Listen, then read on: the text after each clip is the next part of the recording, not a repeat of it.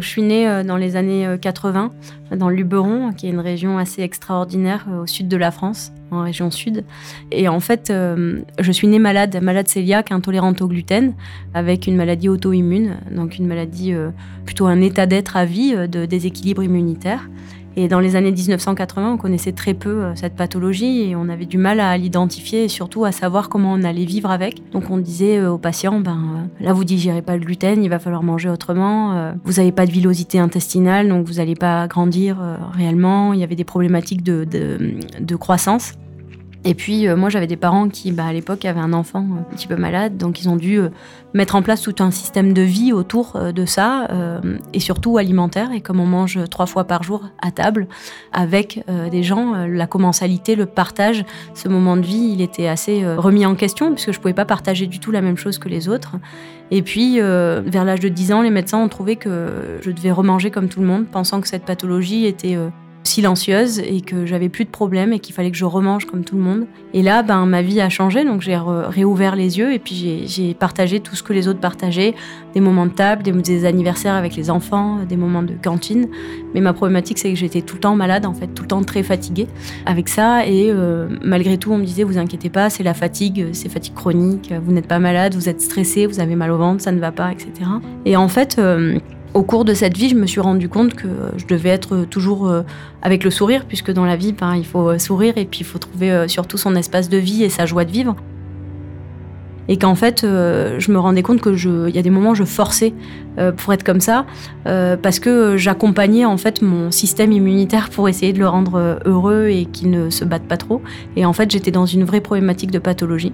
Et vers l'âge de 30 ans, je suis retombée malade complètement, où on s'est rendu compte qu'en fait, cette maladie n'avait jamais été en sommeil. Elle était là, elle n'était pas silencieuse et elle avait pendant ce temps-là pris du terrain, comme on dit. Et euh, à ce moment-là, je me suis rendu compte que ce qui était important, c'était de se comprendre et c'était d'arriver à expliquer aux autres ce que l'on vivait et ce qu'on avait besoin euh, en fait euh, pour vivre.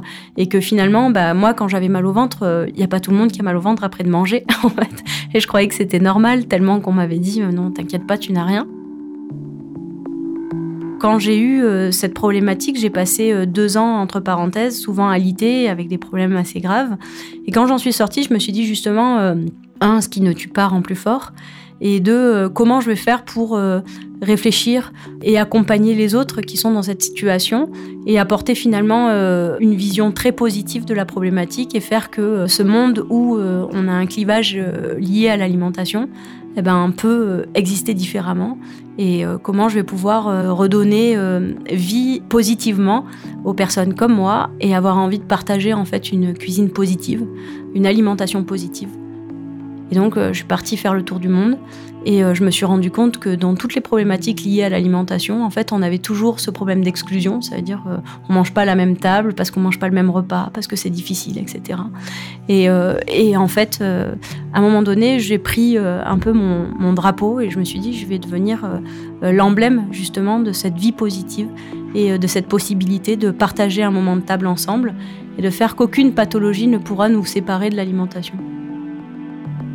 Donc aujourd'hui, j'ai créé cet environnement qui s'appelle Cuisine Libre et euh, qui fait que Cuisine Libre, c'est euh, une vision très positive de l'alimentation. Ça n'est pas que simplement la cuisine, c'est un travail de proximité avec euh, l'agriculture. Et là, je reviens sur ma région, justement pour dire que c'est parce que je suis née dans cette région que j'ai aussi ce sentiment de devoir participer à l'agriculture locale et de me rendre compte que c'est quelque chose de fondamental dans notre alimentation à tous. Aussi, je suis née d'une famille de restaurateurs et de chefs de cuisine, donc forcément, cette vie-là et cette éducation, elle était euh, de base. Donc je, m'en suis servi pour créer mon monde culinaire et le partager. Et euh, la troisième chose, c'est que la santé, je ne l'ai jamais prise comme le point majeur de mon projet, parce que pour moi, la santé, c'est négatif. J'ai préféré penser à la vie, et la cuisine pour la vie, c'est la cuisine d'une attention particulière. c'est une cuisine respectueuse du mangeur, mais respectueuse aussi de l'environnement, bien sûr. Et en fait, euh, je crois beaucoup en ce projet Cuisine Libre, en pensant qu'il pourra donner une solution, et positive aux personnes euh, dans une pathologie, mais et positive aussi tout au long de la vie aux personnes qui, euh, vivent tout simplement et qui ont envie, à un moment donné, d'avoir aussi un choix alimentaire, parce que la société nous amène aussi à ces choix. Manger peut-être moins de viande parce que les élevages ne sont peut-être pas respectueux, faire attention aux pêches, faire attention au type de poisson qu'on pêche, aux réservoirs des mers, etc. Considérer tout ça, ça, ça amène à des choix alimentaires et je crois que sur ces choix, on n'a pas de jugement à avoir, bien au contraire, on est libre et c'est ce que Cuisine Libre aujourd'hui euh, porte. Et en fait, je me suis rendu compte que euh, au cours de ma vie, mon exemple pouvait servir à de multiples causes et de multiples manières de créer des projets. Mais tout simplement, quand on a envie de voir les choses positivement, on peut complètement créer un monde autour de ça sans avoir à regarder euh, à côté et que ce monde serve aux autres.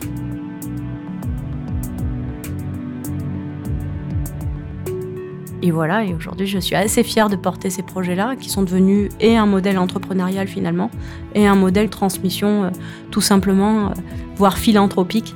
Mais ça, c'est euh, la partie d'une vie très personnelle où on a toujours besoin d'être au contact des autres pour transmettre.